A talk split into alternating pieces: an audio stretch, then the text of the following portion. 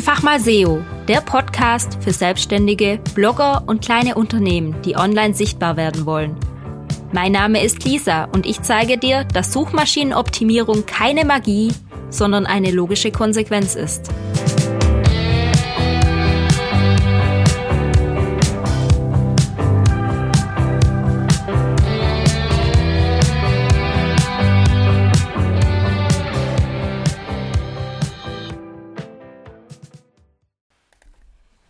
Hallo, ich grüße dich zu dieser neuen Podcast-Folge. Heute möchte ich mit dir über Landingpages sprechen. Landingpages sind weit verbreitet und ich würde sie mal so beschreiben, das sind Seiten mit einem gewissen Ziel, wobei ich der Meinung bin, dass jede Seite ein gewisses Ziel haben sollte oder ein Thema bearbeiten sollte. Aber ja, Landingpages werden oft gerne im Verkauf von Dienstleistungen oder Produkten eingesetzt. Da geht es wirklich nur darum, die Leute zum Kaufen zu bringen oder dazu zu animieren, etwas zu machen. Eine Landingpage kann ja auch dafür da sein, um jemanden in den Newsletter zu holen. Also es gibt verschiedene Ziele, die so eine Landingpage eben erfüllen kann. So, jetzt ist es aber nicht so, dass du bei deinem WordPress zum Beispiel hingehst und sagst, neue Landingpage erstellen, sondern eigentlich ist es im technischen Sinne nur eine Seite. Und selbst wenn du ein Tool hast, wo sagt, hey, hier neue Landingpage erstellen, dann ist das im Grunde genommen im Hintergrund einfach nur eine ganz normale HTML-Seite. Also egal, wo du was anlegst, eine Landingpage ist immer eine ganz normale HTML-Seite. Nicht mehr und nicht weniger. Wir bezeichnen es nur als Landingpage. Und ja, landet dann erstmal der Nutzer auf dieser Seite, Landingpage, du verstehst, wie ich meine, dann soll er da drauf bleiben und eben bis zu seinem Ziel das soweit treiben. Und jetzt gibt es überall im Internet und bei Gurus und Coaches und jeder sagt dir, wie du deine Landingpage gestalten sollst. Da gibt es einige Grundregeln, wie man das so machen muss. Zum Beispiel zeichnet sich eine Landingpage dadurch aus, dass sie kein Menü hat. Das heißt nichts, was ablenkt, was von der Seite wegführen soll, sondern immer nur dieses eine Ziel vor Augen. Eine Landingpage zeichnet sich auch daraus aus, dass sie einen gewissen Aufbau hat, so erst die Schmerzpunkte von dem Kunden erreichen, dann die Problemstellung nochmal aufgreifen dann wird eine Lösung angeboten, dann kommt ein Trust-Signal, dann kommen Kundenstimmen. Ich weiß es jetzt nicht auswendig, aber es gibt da bestimmte Muster, wie eine Landingpage aufgebaut sein soll. Und ganz wichtig bei einer Landingpage ist auch, dass man ganz, ganz viele Call to Actions reinmacht. Kauf hier, trag dich hier ein, jetzt kaufen, mehr erfahren, noch mehr erfahren und direkt kaufen. Ja, und dadurch, dass die Landingpage eben kein richtiges Menü hat, soll der Nutzer darauf gefangen bleiben und durch diesen Funnel weitergetrieben worden, bis letztendlich dann auch gekauft wird. Also dieses klare Ziel, das wird immer verfolgt. Und so wird es auch überall verkauft. Wenn du deine Landingpage so machst, dann bleibt der Nutzer auf deiner Seite und dann wird gekauft. Drum musst du das so machen. Und jetzt komme ich und ich sehe das anders.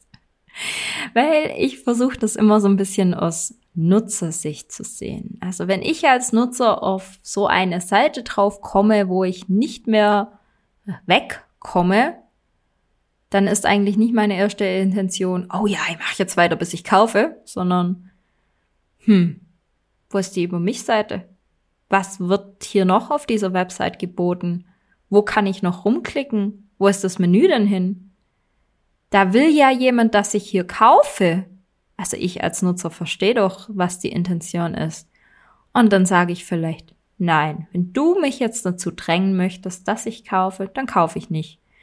Das mit dem Kaufen funktioniert vielleicht, wenn ich vorher schon überzeugt bin und weiß, okay, ich will kaufen, wo ist der Button? Sowas gibt's ja auch manchmal, aber dann ist mir auch egal, ob da ein Menü da ist oder nicht. Wenn ich was kaufen will, dann kaufe ich das, egal ob da ein Menü da ist oder nicht.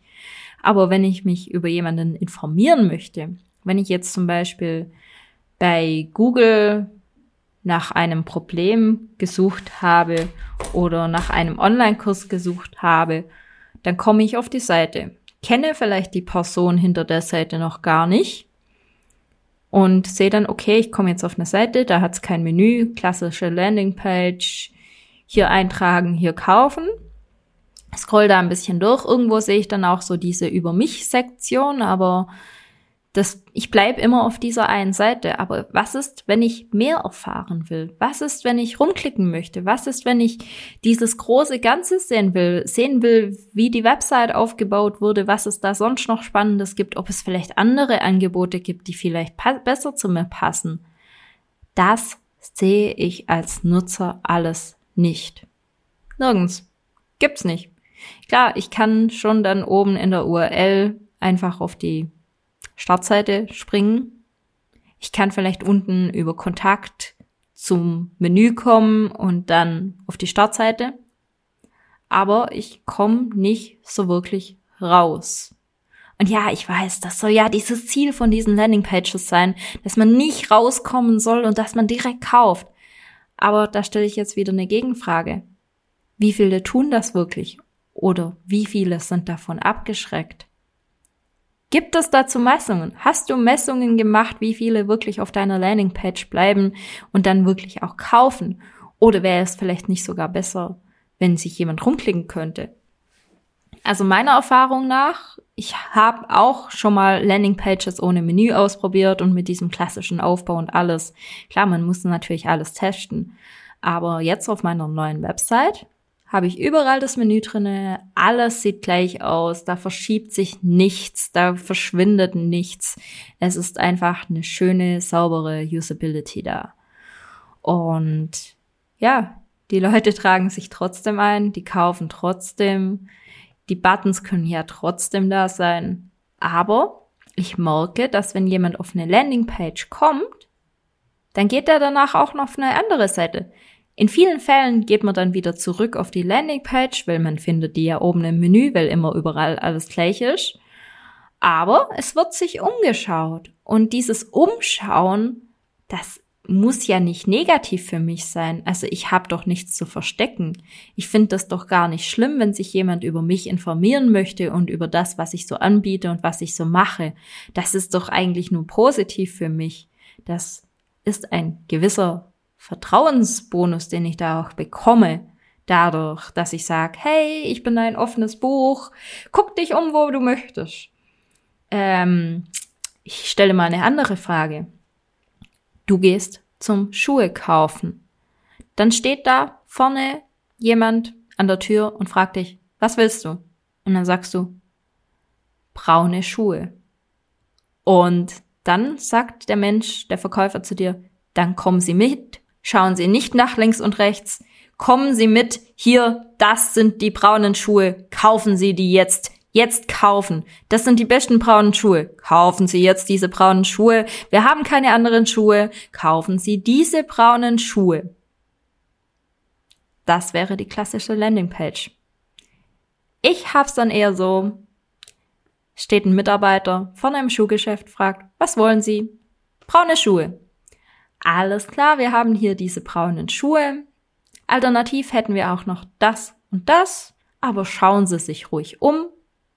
Und ganz ehrlich, ich bin jemand, ich lasse mich ungern von Verkäufern beim Schuhe kaufen bequatschen. Das war schon bei meinen Hochzeitsschuhen so. Da sind wir rein in den Laden. Ich habe Schuhe gesehen, die ich haben wollte, fand die gut, habe aber gesagt, ich schaue mich noch ein bisschen um bin dann aber am Schluss wieder auf die erst, auf das erste Paar Schuhe, das ich gesehen habe, zurückkommen und habe das kauft.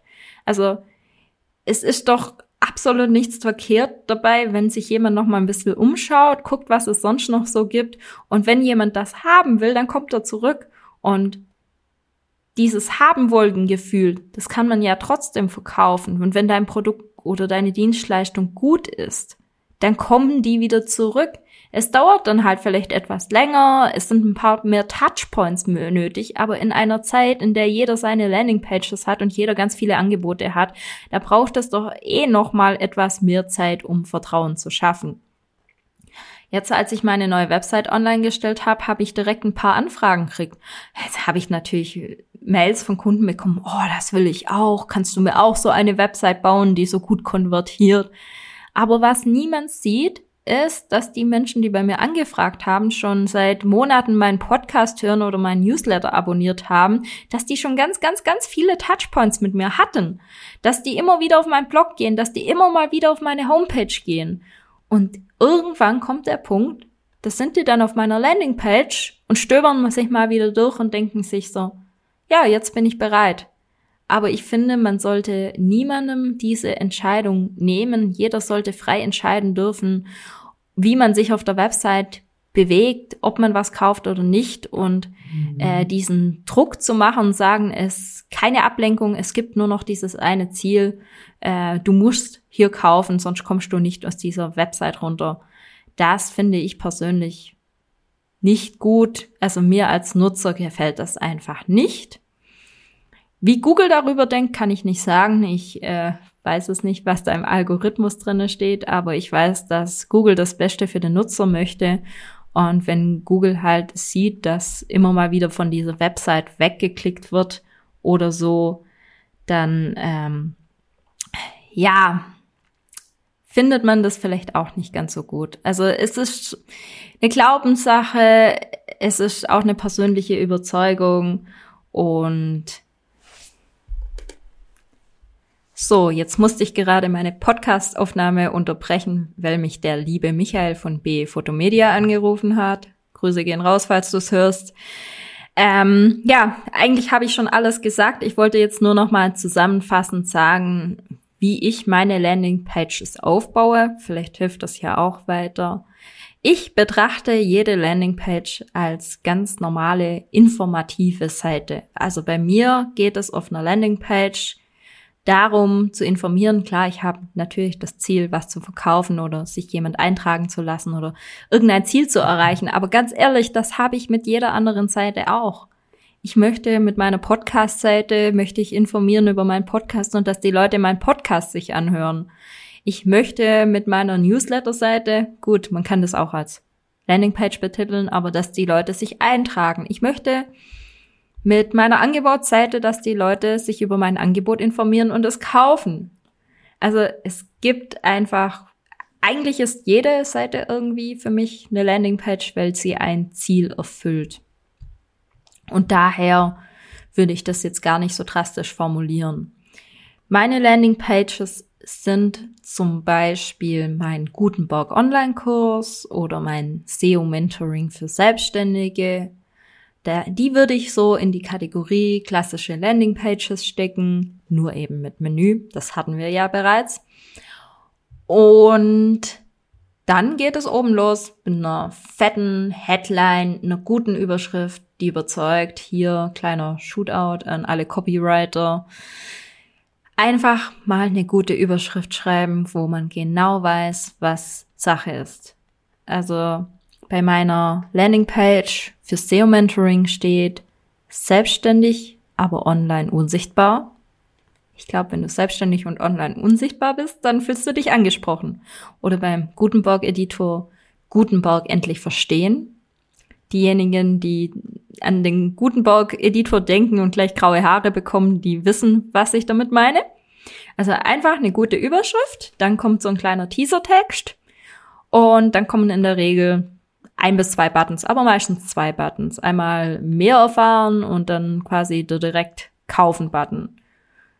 So dass man die Möglichkeit hat, mehr zu erfahren oder direkt zu kaufen, aber Fun Fact, niemand klickt auf direkt kaufen, weil man will sich ja immer noch informieren. Oder fast niemand. Ja, dann kommt meistens noch mal so ein bisschen Teaser zum Thema, was da alles so drin ist, so eine Zusammenfassung. Und dann kommt auch schon so ein Über mich-Blog. Und den nehme ich immer anders. Also beim Gutenberg Online-Kurs steht deine Gutenberg-Expertin und dann steht da in diesem Text, was mich mit diesem Gutenberg-Editor verbindet und warum ich ihn so liebe und warum ich darin lebe. Und noch so ein bisschen Thrust-mäßig, wie viele Websites ich schon damit aufgebaut habe. Und dann kommt mehr über Lisa. Und dieser Button führt ganz klassisch auf meine Über mich Seite. Und jetzt kleiner Hack. einfach in einem neuen Tab öffnen, dann bleibt derjenige auf deiner Seite und kann im neuen Tab dich stalken und über dich Bescheid wissen. Also das ist ja absolut kein Problem. Man kann ja wieder diesen Tab wechseln und man kann wieder zurück zu dieser Seite. Ja, und wenn dieses über mich vorbei ist, dann mache ich eine genaue, ausführliche Beschreibung, was ist drinne, welche Inhalte sind drinne, was lernt man dabei. Dann kommt vielleicht auch noch mal so eine Zusammenfassung von den Inhalten und dann kommt das Leistungspaket mit dem Preis. Finde ich übrigens auch immer ganz wichtig, dass der Preis dran steht. Ich kann aber nicht bei allen meinen Produkten einen Preis reinschreiben, weil manche sind halt einfach individuell. Zum Beispiel das SEO-Audit. Da kommt es drauf an, wie groß ist deine Website, wie sichtbar bist du bereits. Es kommt drauf an. Aber dann schreibe ich das auch so rein. Dann schreibe ich rein, ein SEO-Audit kann zwischen, keine Ahnung, ich weiß es gerade nicht, 400 und 1500 Euro kosten. Also keine Garantie, dass das so gerade auf meiner Website steht, aber ich glaube, das ist die Range, die ich angegeben habe. Und ja, dann mache ich das eben Transparenz und sage, das kann so und so kosten. Ich meine, wenn ich nach einem Hochzeitsfotografen suche, dann möchte ich schon auch so ein paar Preise haben und das vergleichen können. Das ist mir dann schon mit wichtig, weil das ja auch kaufentscheidend ist. Also wenn jemand eine Landingpage besucht, dann kann das ja auch sein, dass er gerade vergleicht mit anderen und da spielt diese Leistung oder der Preis eben auch mit eine Rolle. Ja, und wenn ich das habe, dann kommen bei mir meistens die Kundenstimmen. Kann auch sein, dass ich mal vorher eine Kundenstimme mit einfließen lasse, aber die kommen immer so als Trust-Signal. Ich werde in der Zukunft auch noch ein paar Case Studies mit reinbringen, einfach um diese ja, Autorität zu untermauern. Und da danach kommen immer die FAQs. Ich liebe FAQs. Früher dachte ich immer so, oh, FAQs sind ja so nervig, aber nachdem ich gesehen habe, wie oft meine FAQs geklickt worden und wie oft die sich durchgelesen wurden, ja, ich liebe FAQs. Ich weiß nicht, ob es die Tatsache ist, dass sich da was bewegt, wenn man draufklickt. Uh, fancy. Menschen lieben das immer, wenn sich was bewegt oder dass man Fragen beantwortet bekommt oder dass man einfach neugierig ist und sich Fragen stellt, die man sich so vorher gar nicht gestellt hätte. Ich weiß es nicht warum, aber die werden immer geklickt und die sind dann natürlich auch immer angebotsspezifisch. Und ja, das war's. Das war meine Landingpage. Und ganz ehrlich, so in der Art baue ich auch andere Seiten auf. Selbst beim Blogbeitrag habe ich oben eine fancy Headline, eine kurze Zusammenfassung. Die Über mich Sektion habe ich dann halt ganz unten als Autorenbox mit drinne. Aber das sind Elemente, die man braucht. Eine direkte, gute Ansprache, also Copywriting einfach, gutes Copywriting, dann braucht man die Möglichkeit zu interagieren, egal in welcher Form auch immer. Man muss ehrlich, transparent sein, man muss über alles schreiben, was so geht und man braucht natürlich auch Trust-Signale in Form von, wer bin ich überhaupt, wer steckt dahinter, was habe ich bisher geleistet, was sagen meine Kunden dazu.